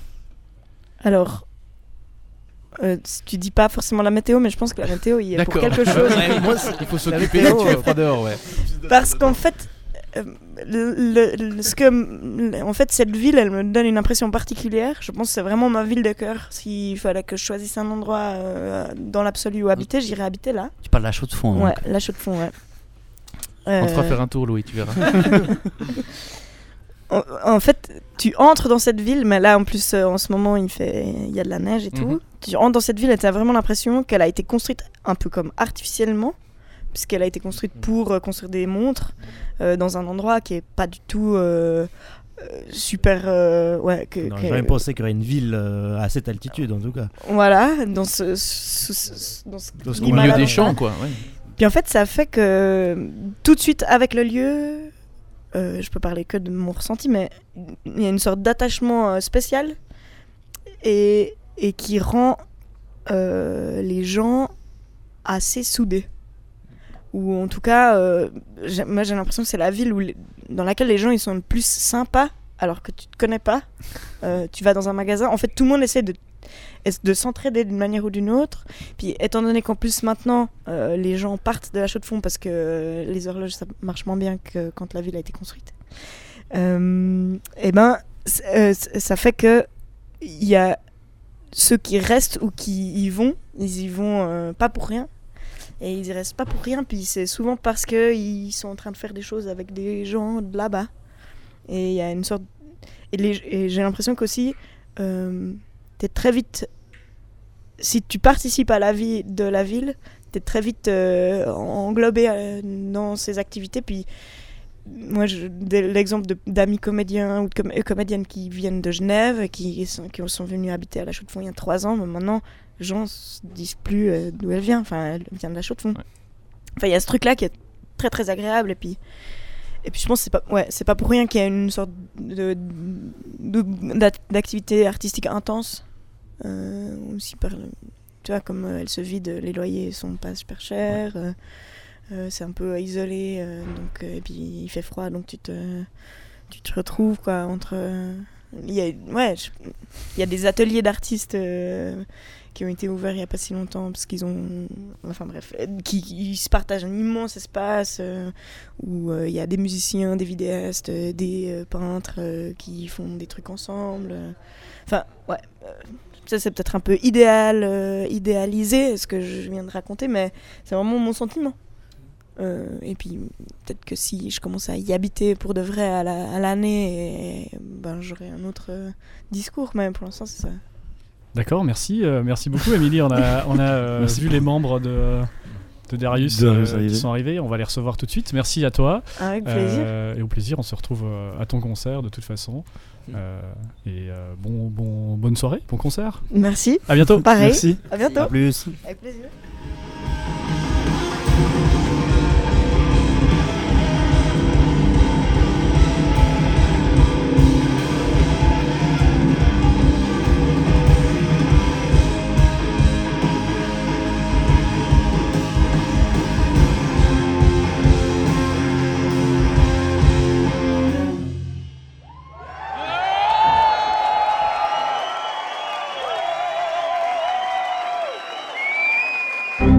c'est, on enchaîne après ce surprenant euh, jingle euh, magnifique. Non, je veux pas dire magnifique, j'ai déjà dit magnifique. Euh, surprenant jingle.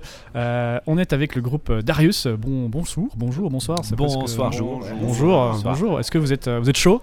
Vous êtes, On est- euh, pour le moment, euh, Ça va. ouais, ça va. Ça va, ça va. Vous avez votre, euh, votre soundcheck euh, dans, dans quelques minutes, donc on va essayer de, de faire court mais intense euh, et euh, de, voir un peu en tout cas comment, euh, comment ça va se passer ce soir avec vous au Humus Fest. Alors euh, on a euh, plein de questions pour vous, mais on en a déjà une première qui concerne en fait votre, votre show en tant que tel de ce soir, un show en quadriphonie. Est-ce que Kezako, expliquez-nous un peu qu'est-ce que c'est quoi?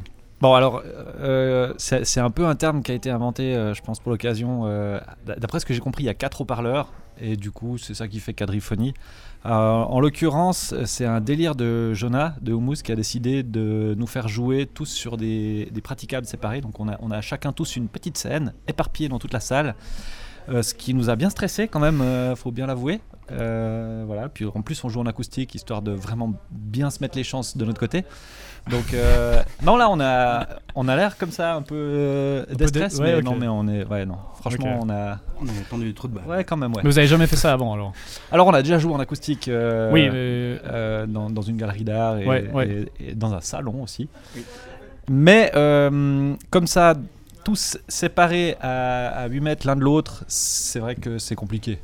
Mais ça va être cool, je pense. Et du coup, le public sera au milieu. Il y aura des transats, d'après ce que j'ai compris. euh, voilà, vous pouvez venir faire la sieste. Mais du coup, vous jouez au clic ou bien vous avez. Non, euh, je sais, bah, je sais Ah pas. non En fait, Ouais, on, on le saura dans 11 minutes Ouais, quand on aura le soundcheck. Honnêtement, je sais, on sait pas exactement comment ça va, ça va se faire. Voilà. Très bien. Les myopes, en tout cas, auront euh, la tâche euh, moins aisée que les autres, je pense. Voilà. Est-ce que Dan a toujours une basse électrique? Oui. Oui. Ouais, on triche juste. euh, pour ça. trichez juste pour la basse. Ouais. Euh, vous revenez de, de- de- de Laval, magnifique ville de, de France. hein. Vous êtes allé enregistrer, euh, sauf erreur, chez Amaury Sauvé. Pour nos auditeurs euh, les plus fans de hard, c'est le frère de Quentin Sauvé, guitariste ou bassiste Bassiste? Bassiste. Bassiste de Birds in Row. Euh, Racontez-nous un peu comment ça s'est passé euh, là-bas. Vous avez fait déjà une semaine de pré-prod, puis vous êtes revenu avec, euh, avec euh, des chansons toutes prêtes cette fois pour, euh, pour Ouais. un truc. Alors ouais, on est, on est allé euh, chez lui en... parce qu'il a, il a ce système de pré-production où en fait il accueille les groupes euh, quelques mois avant le vrai rec, histoire de, de, de- poser les morceaux, euh, même s'ils sont pas complètement terminés, d'en discuter, de modifier ce qu'il faut modifier, de préparer le matériel, de nous proposer d'acheter du matériel euh, s'il faut. Et en fait, on s'est pointé, un- pas les mains dans les poches, mais on savait pas trop à quoi s'attendre et euh, on s'est pris une branlée quand même, euh, je crois qu'on peut dire. Ah ouais, nettement. Voilà. Donc on n'était pas complètement prêt pour cette pré-prod. Dépressif le premier soir. ouais. Ouais, Limite voilà. suicide quoi. Non, mais ça va aller. voilà, donc on, on a compris qu'il fallait qu'on travaille très fort si on voulait revenir chez lui, que ça vaille le coup et qu'on fasse un disque qui soit, qui soit bien. Et du coup, on a beaucoup travaillé et je crois, bah, on a reçu hier soir le, le Ah. mix final et c'est assez excitant. Je dois Ok. bien le dire qu'on est assez content, je crois. Mm. Voilà. Et vous avez inclus ces nouveaux. Enfin, est-ce qu'il y a des nouveaux morceaux que vous avez inclus dans cet acoustique ou Non. non, Pas du Non, non, non, c'est les deux premiers, euh, premier euh, album, premier EP. Exactement. Ouais. Mais bah, ça reste quand même que des nouveaux morceaux, du coup, si on veut bien. Puisqu'ils Oui, sont complètement ouais, réécrits ouais, euh, ouais, pour l'acoustique. tout à fait. D'ailleurs, ça prend une. Enfin, j'ai eu la chance de vous voir euh, lors d'une soirée euh, baptisée Jeux de Réti, n'est-ce pas C'est juste. Au tunnel ici à Fribourg. Euh, je trouve que ça prend une dimension complètement hallucinante en fait, parce qu'on a toujours l'impression un peu de ces groupes de hard. En fait, en plus vous faites du post-metal, musique très instrumentale, euh, avec des structures très complexes. Mm. Je trouve qu'il y a une dimension en fait qui, qui s'ouvre quand vous faites ça en acoustique, parce que tout d'un coup il y a des contre-champs qu'on entend qu'on n'entendait pas forcément avant. Alors est-ce qu'ils existaient ou est-ce que c'est vous qui avez retravaillé ces morceaux comme ça? Ben, du coup, en fait, vu que pour le coup, je joue pas de batterie. Oui, toi, ouais, ton- et Julien le batteur. Joue, je joue de la guitare dans le projet acoustique. Du coup, il y a une guitare en plus. Ouais. Donc, évidemment, il y a des trucs qu'on a qu'on a rajouté en plus sur ces morceaux euh, qui étaient déjà existants. Donc, euh, forcément, il y a des trucs qui sont pas euh, sur les euh, sur les disques. Il y, a, il y a des choses qui sont existantes dans les, dans les versions, euh, on va dire, euh, électriques, mais qu'on a décidé de mettre plus en avant, euh, puisqu'on en avait l'occasion en fait. Certains renversements harmoniques euh, qui, nous font, qui nous font plaisir et qu'on n'entend peut-être pas euh, forcément ou pas à ce point-là en version euh, électrique, et qui du coup là sont vraiment des espèces de pierres centrales du morceau. Euh, voilà. Mm. On est un peu parti en fait euh, de, de, de ces moments-là pour construire les morceaux autour, peut-être. Ouais. Mais c'est vrai que c'est différent de l'électrique. Ouais, ça, ça, vraiment, ça, tout à fait. Enfin, pour les, les auditeurs qui pourraient ne pas être là ce soir parce que, évidemment, nous enregistrons en léger différé. Euh, Merci euh, Alain, si tu nous écoutes. Euh, donc, c'est- il y a une autre dimension. Euh, on va passer juste à autre chose. Votre, votre disque dont on parlait avant, là, votre nouveau disque enregistré en- à Laval, justement, vous avez déjà plus ou moins une période de, de sortie. Enfin, vous savez quand ça veut, quand ça veut venir. Alors moi j'ai pas trop suivi ça. Julien, t'es un peu Je ok crois que c'est- Daniel c'est Ah c'est mars, 2020 quoi mais. C'est 2020. et, En fait, je sais pas si on a le droit de le dire en fait. Oui vas-y. Bah dis peut-être, ouais, bah, dis ce que tu veux. Ce sera Ouais. environ euh, Ok, mars ah, ça sort- 2020. alors si- normalement ça sort fin mars 2020. Voilà, chez Humus Records. Chez Humus Records. Oui. Ouais, Donc vous revenez à vos premières amours. euh, Oui. après un petit passage chez Cold Smoke Records. euh, Oui. Qu'on salue. Oui, qu'on salue. Oui. euh, Oui. On était euh, très content de, de, de bosser avec Cold Smoke, à part ça. C'était vraiment super bien. Euh, après Cold Smoke, euh, on a décidé de, choi- de, de sortir notre précédent disque chez eux parce que c'était un projet un peu plus petit, on va dire. C'était un EP. Euh, et puis, euh, et puis peut-être que. Enfin, Jonah nous a dit peut-être qu'on va pas enclencher toute la machine au mousse euh, sur ce projet-là. Mais revenez me voir quand il y a un, nouveau, un nouvel album. Et voilà, c'était le cas. Mm. Donc c'est cool. Et vous, vous sentez aussi un peu un, un changement Vous êtes- Vous êtes un groupe qui avait euh, pas mal tourné en Suisse. Mm. Euh, sauf erreur, enfin vous me, direz, vous me direz vraiment si je vais dans le mur, mais les, les dates à l'étranger, ça s'est fait un petit peu, mais pas tant que ça non plus. Voire pas du tout. Voire pas du tout, non Ouais. Non, zéro date à l'étranger encore. D'ailleurs, vous avez jamais joué à Lausanne, j'ai entendu Non, ça. non. ouais. Et ça, c'est quand même complètement fou. Ouais, on refuse en fait. Donc déjà, déjà, le canton de Vaud, c'est compliqué. Euh, Non, ouais. Avec ce nouveau disque, vous, vous avez aussi un peu des ambitions de, de je sais pas, tourne- le faire tourner plus, en tout cas? Alors, cette envie-là, elle, a- toujours été là en fait. Elle est, peut-être elle se concrétise pas du fait qu'on est cinq connards quand même et que c'est plus difficile à, bouger cinq abrutis que deux, par exemple. Enfin, quand je vois euh, Émilie et, Nico, ben ils veulent faire une tournée, ils sont que deux, ils, habitent ensemble. Enfin, c'est pas, c'est plus simple, on va dire, à coordonner. Ça reste compliqué, mais c'est peut-être plus simple à, monter, on va dire, que cinq abrutis qui ont tous un troll à côté. euh, Enfin voilà, c'est le problème, il est, il est là, je pense. Et puis aussi, ça vient peut-être aussi du fait qu'on s'est jamais tellement pris au sérieux euh, et que on, on a peut-être envie de s'y mettre gentiment. euh, je sais pas, après 12 ans, 15 ans, je sais pas quoi. Enfin ouais, c'est un peu triste en fait. Pardon alors. Non non, mais l'envie, l'envie elle est Pour là. la morosité. L'envie elle est là, l'envie elle est là, vraiment. J'aimerais bien juste revenir sur euh, les labels, parce qu'on parlait avant euh, Cold Smoke Records, Humus Records. Mm. Euh, Il y, a pas mal de, de labels qui se sont montés, j'ai l'impression, ces 5-10 dernières années en, en Suisse romande. Il y a Mm. pas mal de choses qui se font également du côté de Genève. Euh, en tant que musicien, tout ça, est-ce que déjà vous le ressentez aussi qu'il y a une structuration de la musique en Suisse romande et, et à quel point ça aide euh, les groupes et, et vous en tant que musicien? Bon, en fait, je vais peut-être répondre à ces questions vu que je suis un peu, enfin, avec euh, Alan Brunetti, on est un peu à la, moi et lui, on est un peu à l'origine de Cold Smoke Records. Ouais. Et euh, en fait, moi, c'est le, c'est quand j'ai vu Johanna euh, monter Humus. Et euh, moi, j'avais cette idée d'un label depuis des années. Puis quand j'en parle aux gens, tout le monde me disait ah ouais, mais c'est complètement débile, euh, c'est impossible à faire. Puis quand j'ai vu que Jonah l'avait fait et puis que c'était super ce qu'il faisait, euh, là, ça m'a vraiment donné envie de concrétiser ce truc-là. Et du coup, on a monté Cold Smoke au départ à deux avec Alan et après il y a des gens qui se sont greffés sur le projet et, et c'est devenu ce que c'est devenu. Maintenant, le, le projet est un petit peu en pause parce qu'il y a eu un peu des restructurations. Et, mais ça va revenir d'ici la fin de l'année avec euh, des nouvelles choses. Mais au niveau de l'émulation que ça peut créer, ben, il y a qu'à regarder ce qui va se passer ce soir à Frisson. Euh, Enfin, je sais pas si vous êtes allé dans la salle actuellement. Partout, vous regardez, il y a des gens super. Et, c'est- et- et en fait, j'ai regardé le programme, il n'y a absolument rien qui me fait, ouais, bon, bof, je vais, je vais aller boire une binge pendant ce concert. Je veux tout voir, absolument tout. Et euh, en fait, euh, bah, ça, ça vient du fait qu'il y a un label et qu'il y a peut-être aussi une vision d'un mec euh, un peu cinglé qui, qui a, décidé de fabriquer ça. Et ce qui se passe avec euh, Cheptel Records aussi, c'est- complètement dingue. Enfin, c'est super. Là, on- euh, cette semaine, j'ai découvert Azure 3000, qui est un projet de, de Perrine Berger, Laure Bétrice et euh, j'ai oublié le nom du troisième. euh, Léonard, euh, Léonard. Arléon de Exactement. Château Ghetto. ouais. Exactement. Et puis, et puis ça, c'est un projet qui s'est bien concrétisé, on va dire, pendant une espèce de résidence à Labec, euh, à côté du lac Léman, où, où, où les gens de Cheptel ont, ont appelé vraiment milliards de personnes, des photographes, des musiciens, des danseurs, des, des- des vidéastes. Et en fait, à l'initiative de ce label-là, il y a plein de projets qui se sont créés, des images. Et en fait, là, je pense qu'ils ont pour, pour 10 ans de projets à, offrir aux gens. Et bah, ça, c'est assez magique. Et je pense qu'en fait, ça, ça passe par un label. Ça peut passer par d'autres structures, mais effectivement, dans les faits, c'est c'est nos labels DIY qui, qui fabriquent un petit peu cette émulation-là, qui est, qui est géniale, quoi. Et ce qui est assez intéressant aussi, c'est que j'ai l'impression qu'il y a un échange véritablement entre les différentes scènes, parce qu'on sait que la Suisse romande c'est minuscule en termes de scènes, en termes de, de- de population. Et puis il y a bah, typiquement Darius qui est sur euh, un groupe chaudefonnier. On parlait de Cheptel Records, t'as euh, Félicien Lia de Seine-Légier qui est sur un label à Genève. Ouais. Donc il y a des échanges aussi comme ça et ça a tendance à créer finalement une scène unique euh, à toute la Suisse romande. Bah, c'est clair. Moi, je serais pas, je serais pas étonné que Félicien sorte son prochain disque chez Humus. Enfin, Ouais.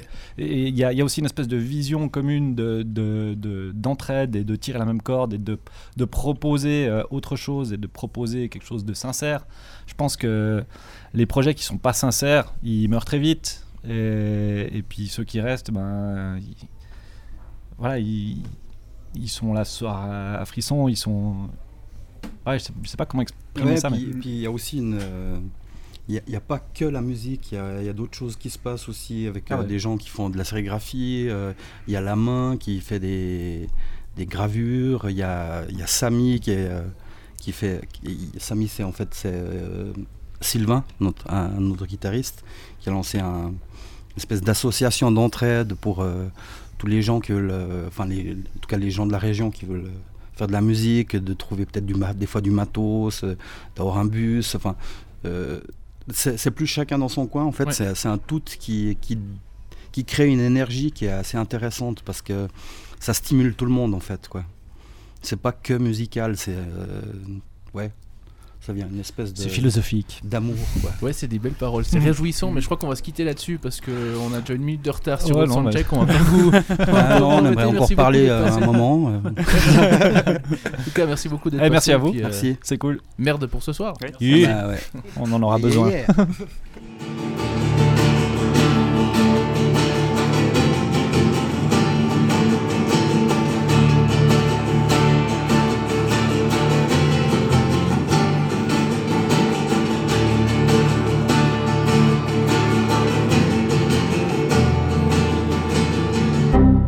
Bon bah messieurs, dernière euh, intervention après ce magnifique euh, désarçonnant Putain, euh, magnifique, jingle. hein. Jingle. Ouais mais magnifique. Mais mon dieu, mais ça va vraiment pas. ça. Il est magnifiquement désarçonnant ce jingle. Euh, voilà, euh, on est là avec euh, avec Alex. Euh, bonjour Alex. Salut. C'est toi qui t'occupes euh, de- du merchandising euh, de Humus. tout, tout ce qui est merch et puis euh, stock de CD. Alors, est-ce que tu peux, pour commencer un petit peu, nous expliquer au quotidien comment ça se passe? Qu'est-ce que c'est? Comment tu fais Là, par exemple, ce soir, etc. Alors, Raconte-nous un peu ta vie. ce, ce soir c'est un peu particulier parce que c'est, on s'occupe du merch de tous les groupes du coup, donc y compris Yaoja, je crois que ça se prononce comme ça. Et on s'occupe, je travaille avec Baptiste Souter ce soir. Normalement je suis tout seul. Euh, et euh, là c'est particulier, c'est surtout que tous les groupes ont autre chose à faire, euh, bah, jouer, profiter de la soirée. Du coup, si on s'occupe du, du merch nous c'est, un peu plus cool quoi. Mais ouais, on vend, vend du merdier et puis euh, tranquille, quoi. En, en gros, c'est- Donc a- avant, tu parlais un peu de l'échiquier gauche-droite politique. Euh, Toi, t'es un peu, t'es un peu le capitaliste de Humus en fait. moi je suis, je suis d'extrême- déjà je suis arien, donc j'ai de la chance. Puis, c'est- C'est pour ça qu'on a filé le rôle. c'est ouais, c'est pour ça que j'étais engagé. Ouais. Jonah il trouvait que ça manquait de, de race forte. Pour les quotas. pour les quotas. Non mais c'est Et typiquement, enfin, parce qu'on a abordé avec euh, Jonah euh, cet aspect merchandising qui apporte quand même un revenu assez conséquent maintenant à Humus Records. Et euh, ce qui m'intéresse, c'est jusqu'à quel point, en fait, toi, tu t'occupes aussi de développer des nouvelles manières de faire du merchandising. Enfin, des... ça, ça, ça, c'est intéressant. Si tu peux nous en Ouais. dire plus sur les, les démarches qui sont en cours ou. euh, Alors là, c'est un peu tout récent, du coup, euh, c'est encore en, en passation, parce que, bah, en fait, l'idée, euh, moi, je suis rentré dans Humus parce que Jonah en avait un peu marre de s'occuper de tout ça, puis de pas faire de la musique trop fort, et du coup, c'est encore en passation. Donc, euh, en gros, comme ça se passe, c'est chaque semaine, je reçois une liste de ce qui est envoyé cette semaine, donc euh, les envois échelonnés. Des fois, il y a que dalle, des fois, il y a 200 paquets, c'est l'enfer. Euh, mais le ce qui est en cours, en gros, il a son fichier de commande, qui est un gros fichier Excel dégueulasse. Moi, je suis en train de regarder pour, pour faire des scripts qui le trient en fait, donc en code, pour euh, filtrer euh, les données, tout ça, euh, faire des fichiers qui sont compatibles avec le nouveau système de merde de la Poste suisse. S'ils peuvent aller crever, c'est super. Et donc en gros, j'essaie de mettre ça en place. Puis là, pour l'instant, je vois pas encore vraiment l'intégralité de la chose, donc je peux pas vraiment tout optimiser ou tout améliorer, mais déjà deux trois parties qui sont bien chiantes, c'est en cours quoi. Alors pour te présenter un peu, t'as quoi comme formation en fait à- avant d'arriver chez Humus J'ai un bachelor en développement informatique euh, à l'école d'ingénieurs de Neuchâtel. J'ai fait ça. Puis du coup là, ça, ça m'aide pas mal pour euh, justement optimiser ce genre de choses avec des trucs que personne comprend. Puis euh, pour l'instant, ça marche quoi. Y a rien qu'à exploser. Puis en termes d'affinité musicale, euh, ta formation, euh, elle s'est faite dans quelle direction Zéro. Euh, j'ai zéro. Ah, zéro, euh, mais en tant qu'amateur, disons. En tant Faut dire que c'est fan. quand même le sosie d'Ed Sheeran. hein. C'était- C'était Pardon. obligé de venir. Pardon. J'ai quitté cette Pardon. Il est pas roux. Il est pas roux. Il est pas roux, il est il roux. Alors j'ai j'ai eu sosie de Chiran, j'ai eu sosie de Arthur Coca. Euh, Ah ouais, ouais, ouais, bon, je suis le petit frère de Luc aussi souvent. Ouais. Oui, oui, c'est vrai. Mais euh, Bref, non. voilà. C'était pas. Pour décrire euh, En le gros, Mais- des affinités musicales. Voilà, est-ce que t'écoutes ce qui se passe chez Humus ou pas trop? À fond, ouais, beaucoup. Euh, je fais on en causait justement avec, euh, avec Jonah euh, récemment. On, on se rend compte qu'on écoute beaucoup en fait les groupes qu'on sort, surtout. Tellement ils sont super. Puis surtout, euh, avec euh, les- le nombre de personnes dont on est entouré, on a quand même des trucs assez bien produits qui sonnent assez bien. Donc c'est- tu, tu te rends même pas compte en fait que tu écoutes tes, tes propres groupes en guillemets. Euh, ça, pourrait, ça pourrait venir de n'importe où quoi. Tu les considères déjà comme tes propres groupes? Alors non, absolument pas. C'est pas, je suis fatigué, donc je choisis mal mes mots. Mais Non, mais c'est vrai que Jonah me disait ça à propos de Dirty Sound Magnet qui est sorti récemment sur, euh, sur Humus. Et Ouais. puis il me disait j'ai- euh, saigné ce disque euh, en boucle parce qu'il était halluciné de la qualité. Donc c'est quand même assez marrant de voir que. alors c'est marrant qu'il ait pris ça comme exemple parce que moi je l'aime pas du tout en fait. Ouais, non, voilà, je, je partage ton, ton avis. mais- mais- Moi, j'ai toujours on- trouvé on- chiant, On, salue euh, Stavros. euh, si tu nous écoutes, Stavros, euh, Ah oui, sans ils font- rancune. Ils font ça très bien, c'est c'est pas mon truc. Mais effectivement, il y a quand même une, une- une grosse part euh, de, de, de cette, de cette euh, entreprise j'entends, qui est vouée à l'écoute. De, Ah oui, ouais. de ce qui se passe quoi. Non, c'est pas toujours le. En fait, on en parle parce que c'est pas toujours le cas avec les labels qui sortent des fois des disques. euh, Bah, Certains font ça quoi. C'est- tellement une petite échelle, c'est tellement des copains et puis des, des gens super que en fait t'as envie de les écouter quoi. Puis c'est plus, en plus la façon dont fonctionne Humus, c'est c'est pas tu vas chercher- rechercher des groupes et leur dire ah est-ce que vous feriez pas un disque? C'est ils font toutes les démarches, ils font leurs concerts, leurs trucs, puis après on- ils nous disent est-ce que ça vous intéresse de le sortir? Donc il y a déjà le produit en fait. Donc on le sort parce qu'on aime bien, puis parce que ça sonne bien, puis que c'est cool quoi. Donc euh, t'as aussi ce truc. Puis si t'es fan de tout ce qui est euh, un peu rock alternatif euh, 90s ou tout ce qui se faisait dans le Nord dans les années 90, Breach par exemple. Par exemple. Au hasard. au- au hasard, À tout hasard, il y a quand même pas mal d'affinités avec toute cette scène quoi. C'est- Euh, Moi j'ai une question, c'est toi qui, qui gères le, le merchandising. Est-ce que tu aimes bien ce que tu vends? Euh, Alors à part Dirty Sound Magnet, oui.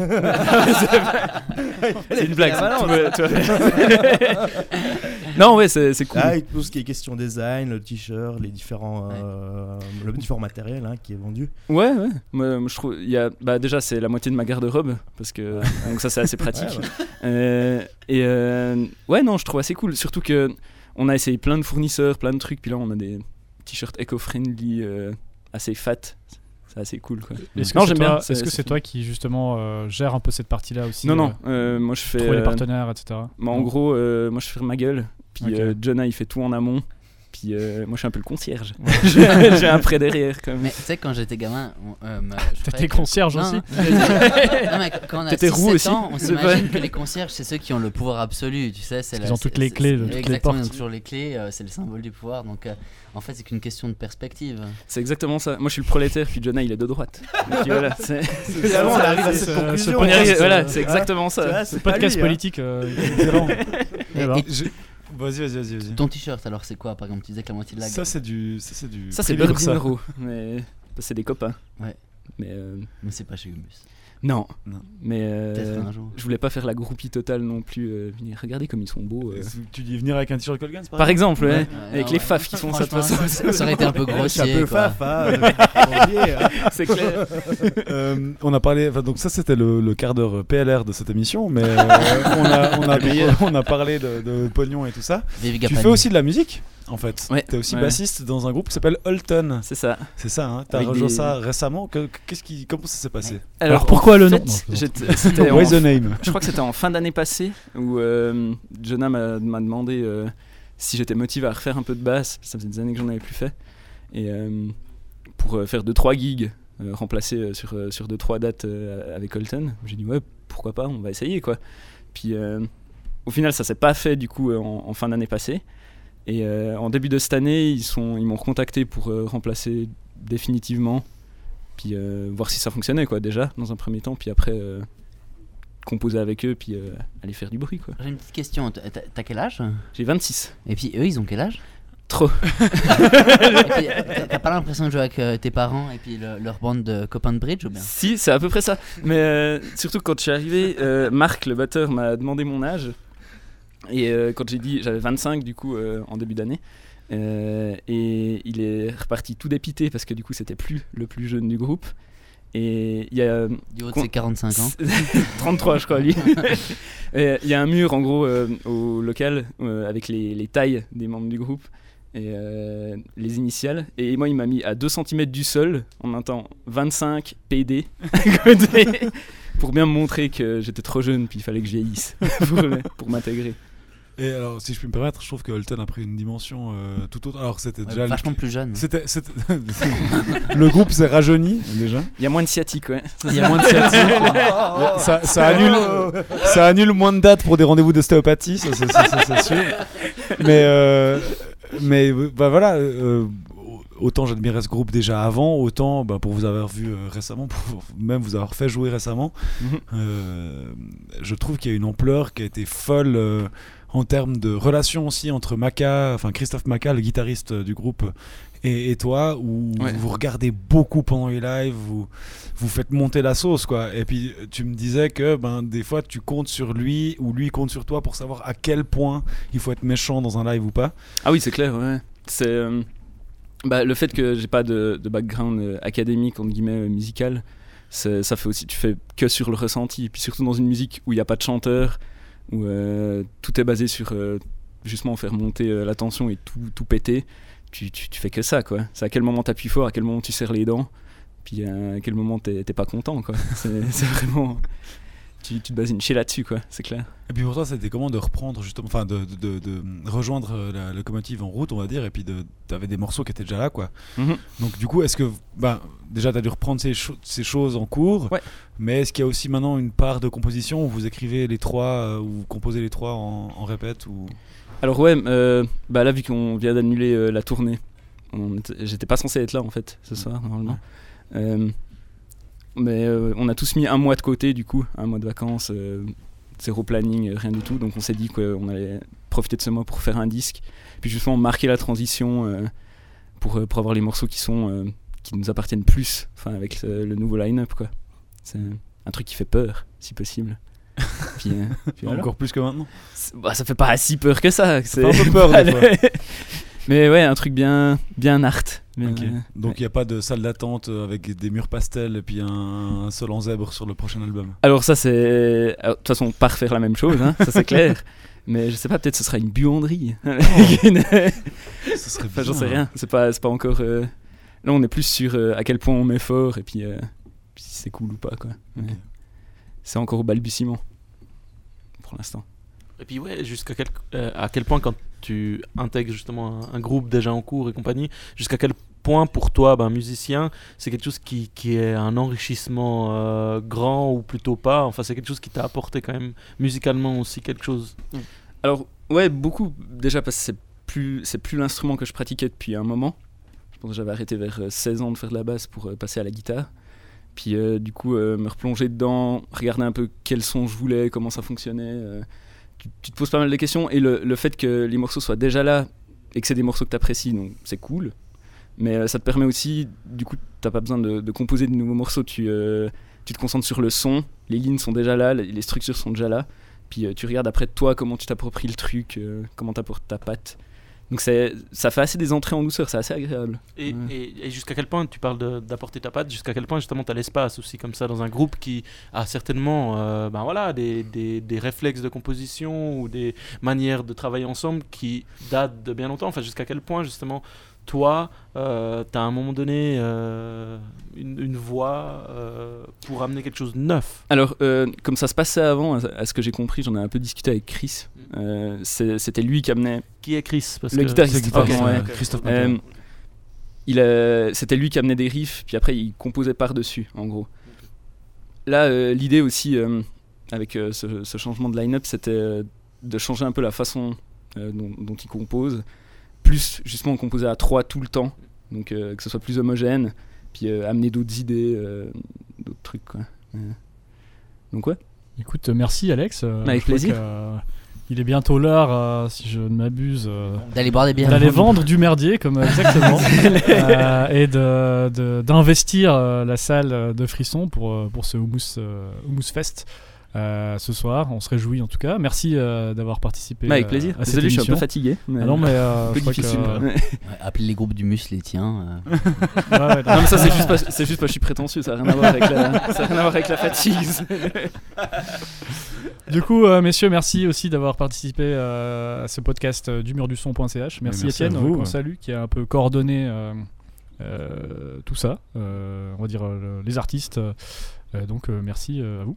Et je vous propose qu'on se quitte sur un jingle un peu triste et, euh, bien qu'on qu'on aille boire une bière parce qu'on l'a un peu mérité quand même, même si on en a déjà bu pas mal. Hein. Bon, alors on va pas le cacher. Enfin, vous nous connaissez. Enfin bref, allez, à bientôt. Ciao, ciao. ciao.